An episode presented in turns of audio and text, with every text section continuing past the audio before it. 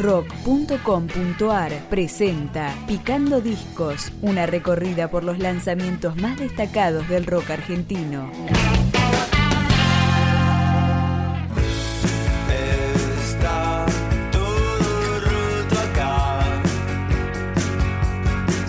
Caracas es el nombre del cuarto álbum de estudio del quinteto platense Pérez y lo empezamos a escuchar con Vas a ver.